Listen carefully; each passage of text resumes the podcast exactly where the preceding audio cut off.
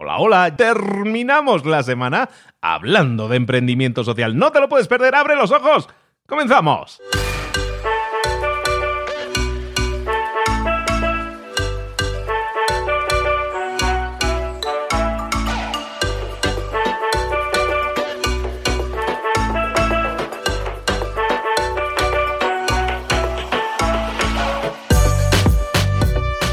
Tal? Recibo un saludo muy grande de Luis Ramos. Estamos hablando desde Mentor 360, que es un podcast, que es un programa que te sirve para crecer en lo personal y en lo profesional. Tenemos a los mejores mentores del planeta en español en todas esas áreas de conocimiento en las que puedes crecer y debes crecer. Ya sea marketing, ya sea ventas, ya sea liderazgo, motivación, redes sociales, comunicación, hablar en público, desarrollo personal, ventas, eh, freelancers, eh, de, de todo, negocios online.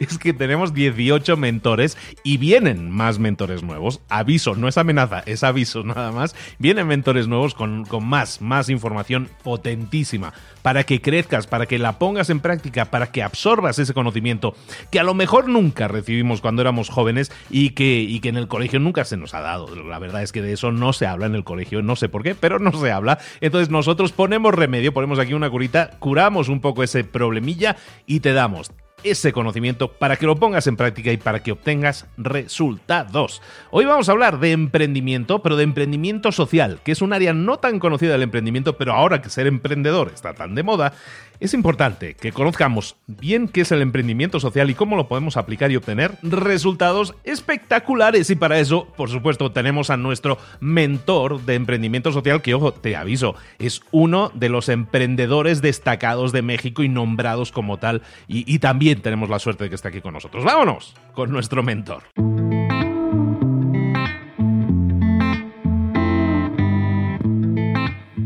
Llegó el momento de hablar con nuestro mentor del día. Hoy vamos a hablar de emprendimiento social. Y si hablamos de emprendimiento y social, además, tenemos que irnos a México a hablar con nuestro queridísimo y nunca bien ponderado Juan del Cerro. Juanito, ¿cómo estás? Buenos uh. días.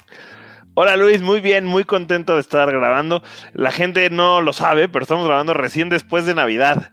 Así que el emprendimiento no para ni en las fiestas. Aquí estamos listos siempre conectadísimos y siempre con ansias de compartir valor con la gente que nos escucha.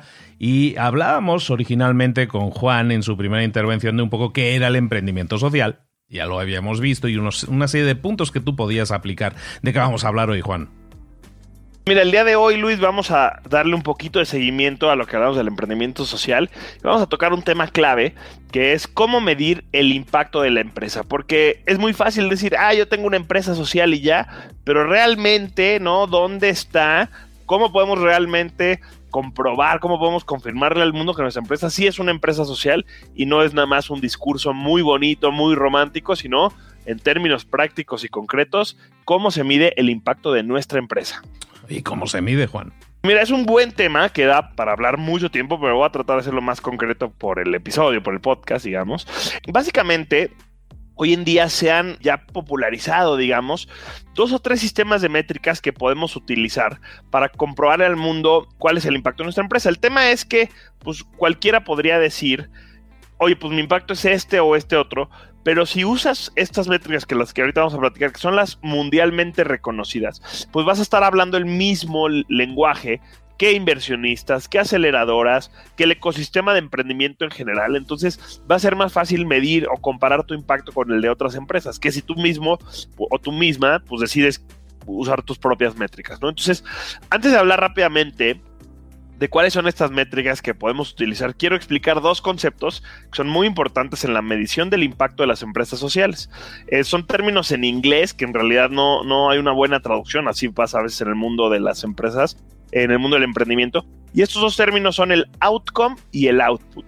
¿No? El output es lo más normal y es lo más fácil de medir. Por ejemplo, si tú tienes una empresa social que construye casas en comunidades en pobreza, Luis, pues el output podría ser cuántas casas construiste, ¿no? O cuántas personas ahora viven en una casa gracias a tu empresa. Entonces esos son los outputs, son cosas muy concretas, muy tangibles, eh, de impacto directo, que es lo que normalmente la mayoría de las empresas miden.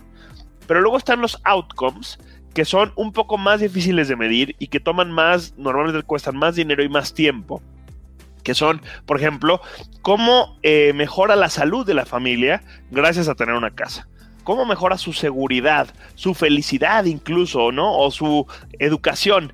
Cómo estas cosas que pues, no se pueden medir así tan rápido, sino que se tienen que medir con el tiempo. Entonces, normalmente existen estas dos cosas y hay que saberlas identificar, los outputs y los outcomes. Perfectísimo. Esa, esa capacidad de medirla es algo que nos sirve a nosotros como empresa para saber si estamos avanzando, si estamos creciendo, pero también estoy entendiendo que probablemente tanto outputs como outcomes en muchos casos, sobre todo en el, en el campo del emprendimiento social, alguien que quiere invertir o alguien que quiera saber cómo va tu empresa, cuando tú quieras proyectarle al mundo, oye, mira lo que estamos haciendo, el impacto que estamos generando, eso, esos datos son de alguna manera tangibles, son, son reales y son accesibles para que la gente entienda, oye, si vas bien o vamos bien o lo que nos falta por hacer, ¿no?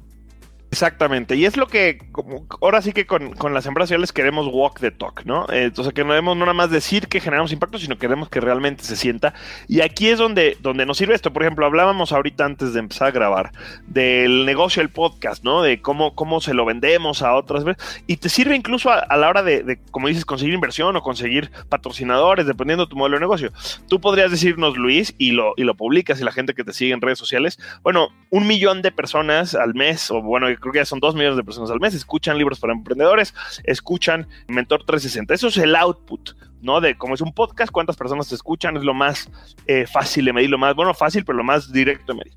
Ahora, estaría interesantísimo eh, el día de mañana medir cuánta de esa gente emprende o cuánta de esa gente mejora sus conocimientos de aprendizaje. Eso sería el outcome, ¿no? Es el resultado del uso del podcast. Entonces, son métricas muy importantes que yo creo que no nada más son para empresas sociales, pero que en general podemos medir si queremos invertir, si queremos crecer, si queremos dirigir la estrategia de nuestro negocio, ¿no? Entonces, esas son las dos métricas más importantes. Los outputs son los más fáciles y no quiere decir que por ser fáciles de medir no sean importantes, son clave, pero los outcomes más adelante, cuando tu empresa esté más avanzada, probablemente vas a querer medirlas. Pero bueno, Pasamos ahora a estos estándares internacionales o estas, estas métricas que existen, que son muy buenas bases para que no te tengas que romper la cabeza de cómo medir el impacto de tu empresa. La primera de ellas se llama empresa, o se llama Sistema B, ¿no? O las empresas B. Sistema B es una red internacional que empezó en Estados Unidos, pero hoy está reconocida en no sé si en todos los países del mundo, porque no he ido a todos los países del mundo, pero bueno, en, una gran mayoría de países, que es un, es un sistema de medición que básicamente estos cuates crearon una métrica que tú puedes entrar hoy, es una herramienta de medición que está en línea, es gratuita, puedes entrar a empresa B o sistema B o si la buscas no es difícil de, encontrar.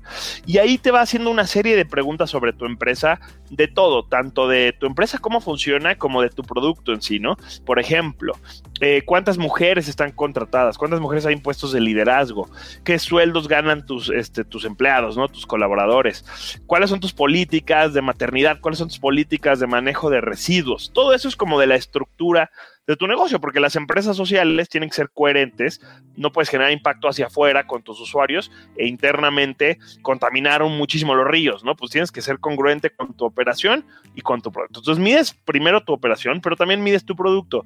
¿A quiénes impacta? ¿Quiénes son las poblaciones vulnerables? Hablábamos en el episodio pasado, a las que estás impactando con tu producto, con tu servicio, cómo les cambia la vida. Te va a preguntar estos outputs y outcomes, ¿no? De los que hablamos antes. Tú vas a hacer esta, esta guía, este sistema de medición y al final te da una calificación.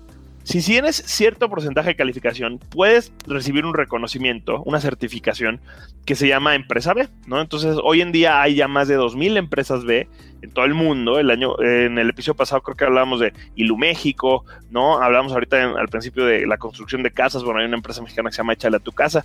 Estas empresas han recibido este reconocimiento, esta certificación de empresa B, porque tiene cierto nivel de calificación y es una buena forma de decirle al mundo, "Oye, a ver, yo soy una empresa social, que tiene ciertos estándares, que ya está cumpliendo ciertos estándares. Ahora, ¿qué pasa si tú hoy no alcanzas esa, esa calificación? No importa, porque el hecho de hacer esta, esta guía, esta métrica, que la verdad es muy buena, yo se la recomiendo, es larga, es pesadita, pero vale la pena, te ayuda a tener claridad en qué áreas puedes mejorar. Entonces, no nada más es una herramienta como de reconocimiento, sino también es una herramienta de mejora hacia tu propia empresa. Entonces, esa es la primera que quiero platicarles, que es el de sistema.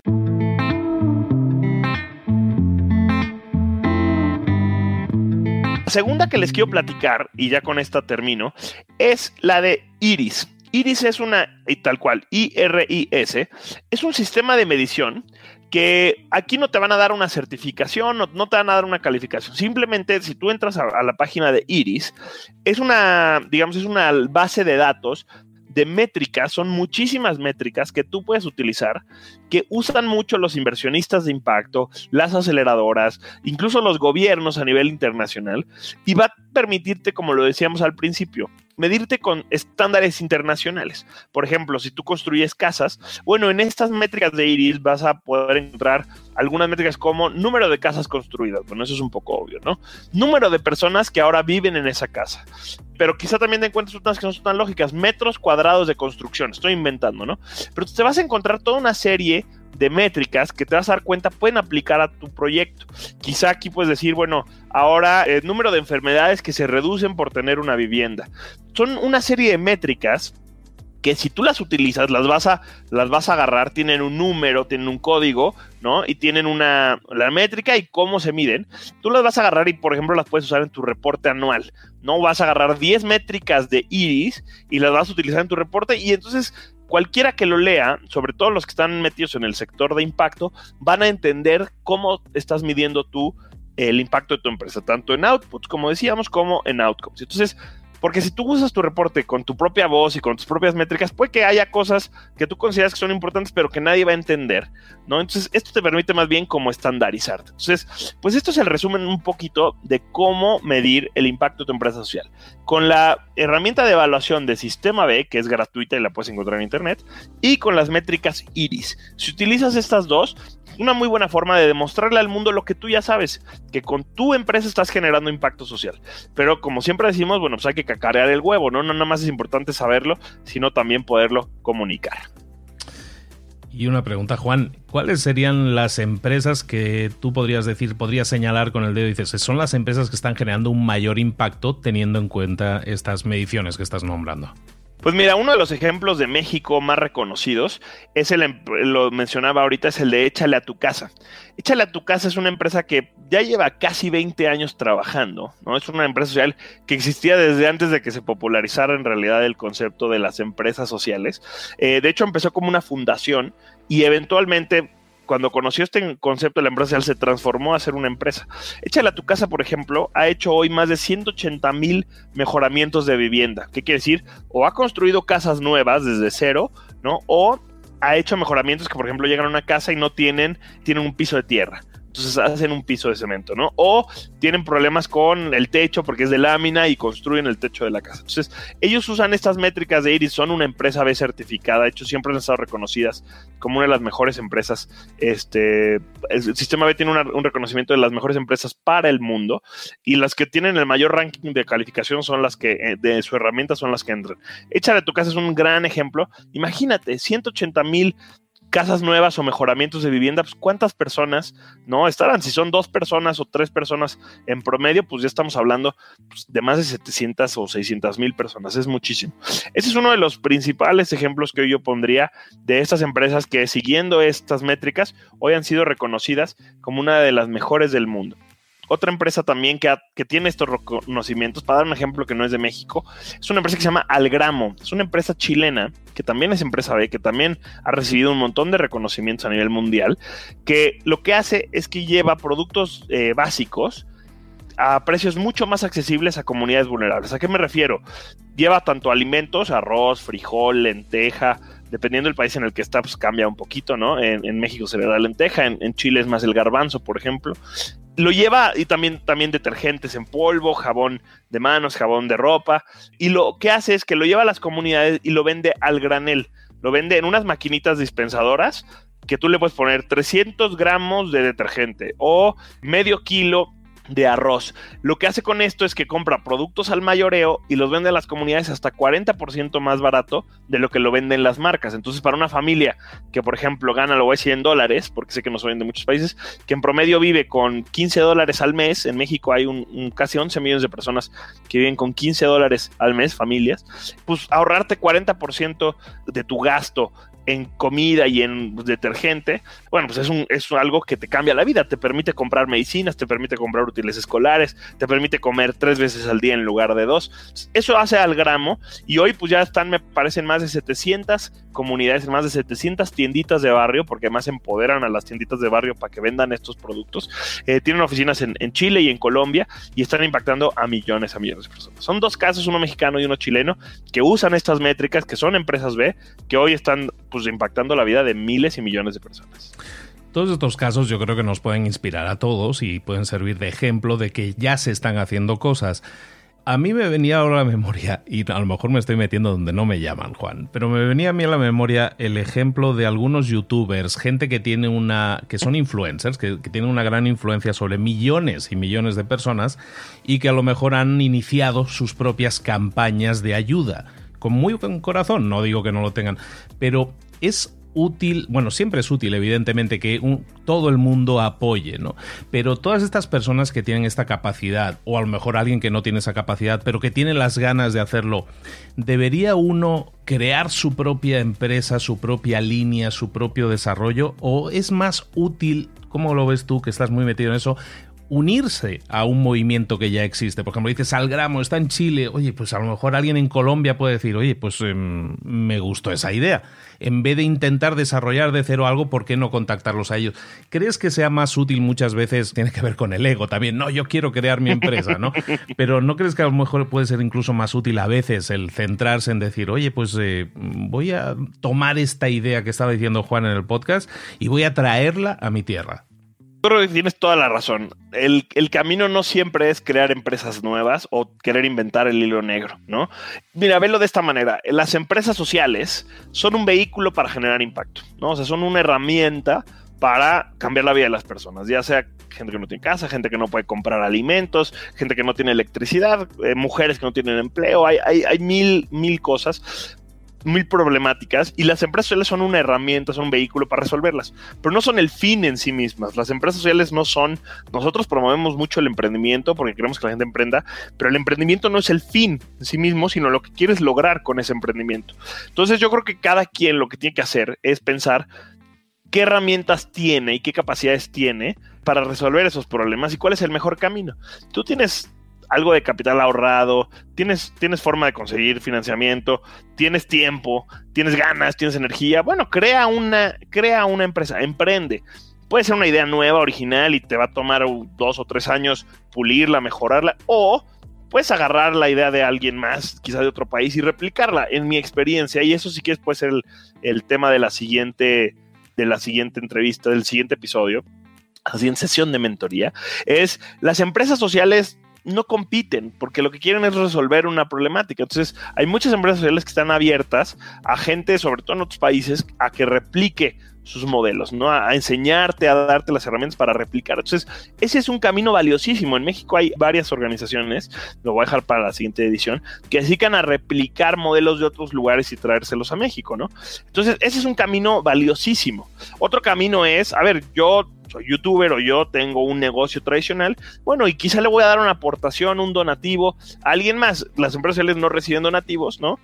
Pero en la, en la, siguiente también podemos hablar de cuál es la diferencia entre las fundaciones y más, pero oye, a ver, yo genero dinero, tengo ingresos, puedo darle, no sé cómo crear un producto para la base de la pirámide, pero puedo darle dinero a alguien que sí lo sabe hacer. Entonces, todos estos son caminos válidos para ayudar a resolver problemáticas sociales. El chiste es tú identificarte, ser muy bueno, tener mucha autoconciencia, identificar cuál es el mejor camino para ti crear tu propia empresa social desde cero, replicar el modelo de otra empresa social, y en el siguiente episodio hablamos porque eso también es bastante válido, o donar o ayudar o ser voluntario. Yo creo que todo se vale siempre y cuando aportemos algo a la resolución de problemas sociales. Lo que yo no, no me gustaría, y con eso cierro, es que como yo no, no sé cómo crear una empresa social, o como yo hoy no puedo crear mi propia empresa, pues no hago nada.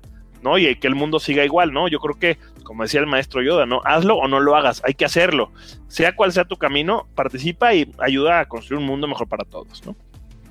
Me parece perfectísimo, estoy totalmente de acuerdo. Eh, Juan, quería despedirme, siempre nos despedimos imitando a los, diciendo a los mentores que nos indiquen dónde les podemos encontrar.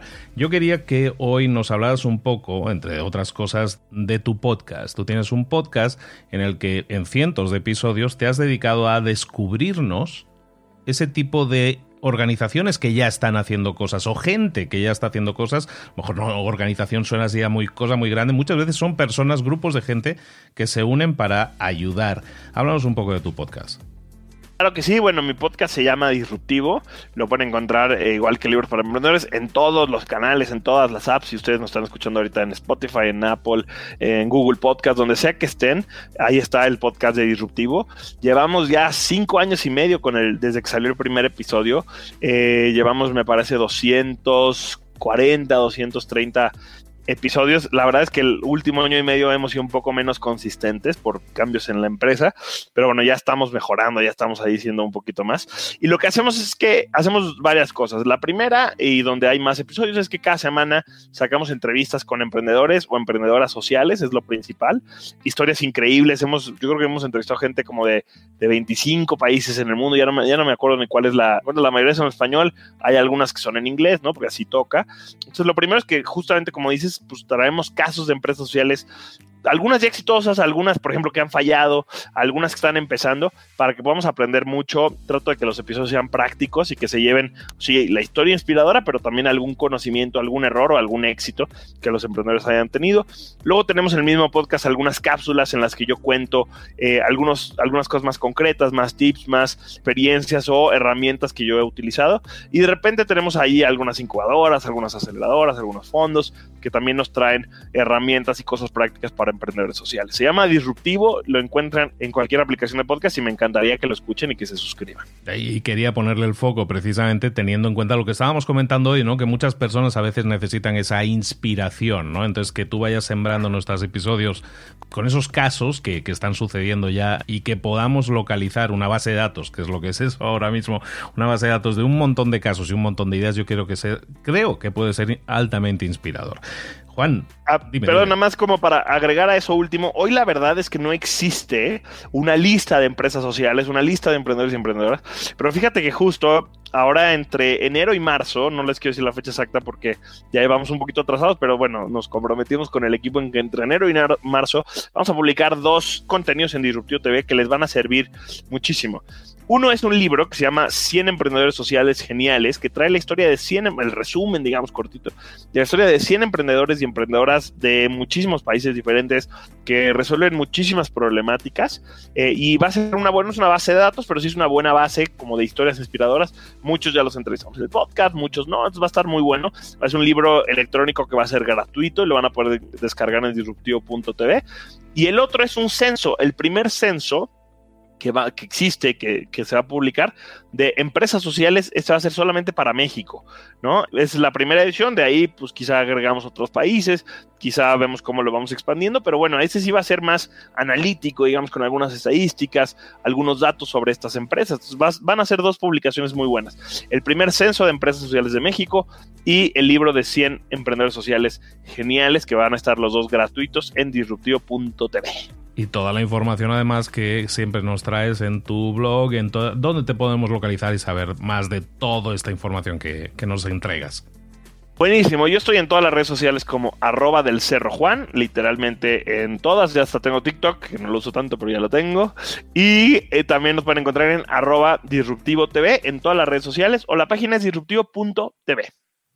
Perfectísimo, pues una visitita por esas páginas, por esas redes sociales, seguir al amigo Juan y entendamos un poco más las reglas de este juego, inspirémonos con un montón de casos e historias de éxito y Juan del Cerro, te esperamos de nuevo aquí muy pronto, querido. Muchísimas gracias, Luis. Muchas gracias a toda la, a la audiencia Mentor 360. Estoy ávido de volver. que así sea. Un abrazo. Hasta luego.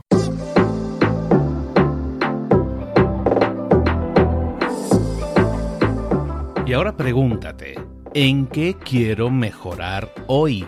No intentes hacerlo todo de golpe, todo en un día. Piensa, ¿cuál es el primer paso que puedes dar ahora mismo? En este momento, quizás. A lo mejor te lleva dos minutos hacerlo. Si es así, ¿por qué no empezar a hacerlo ahora? ¿Por qué no empezar a hacerlo ya? en este momento. Ahora, cierra los ojos, respira hondo y repite, sé lo que tengo que hacer. Sé cuál es el siguiente paso. Voy a darlo en este momento. Piénsalo, siéntelo y hazlo.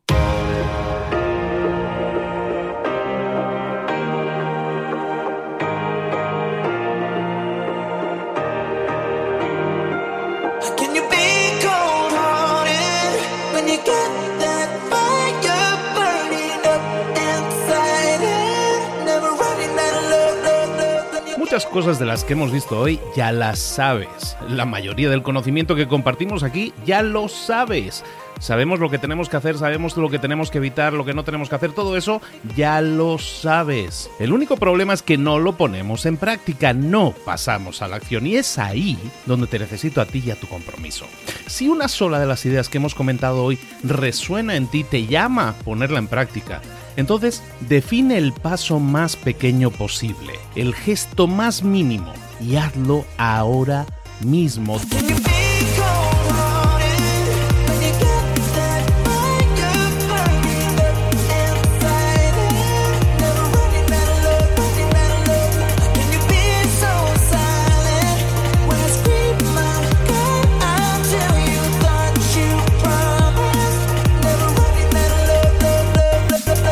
Hablo de crecimiento personal, pero también de crecimiento profesional. Expandir tu red de contactos, mejorar tus relaciones con los demás, aprender alguna cosa nueva, poner en práctica una pequeña técnica que te ayude.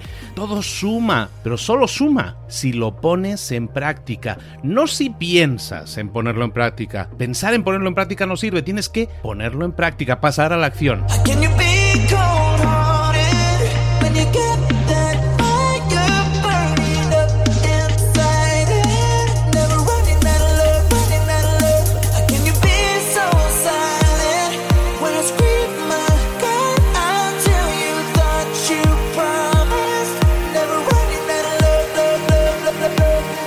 Acuérdate de este ingrediente secreto también. El ingrediente secreto es la actitud. Tu actitud. Tu actitud transmite. Si sales a la calle con ganas, la gente lo va a notar.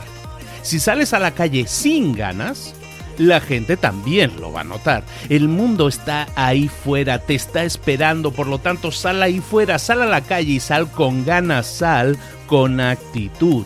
No esperes a mañana, ya sabes lo que tienes que hacer y ya sabes que lo puedes hacer hoy. No veas pasar la vida, vive la vida. Tienes las mismas 24 horas que tienen los demás, haz que valgan la pena. Entrega en estas próximas 24 horas tu mejor versión. Te esperamos aquí mañana para continuar creciendo. Te esperamos aquí mañana con más mentores, pero el día de hoy está completito delante de ti. Así que ponte en pie pisa fuerte, respira hondo, sal ahí fuera y conquista tu día.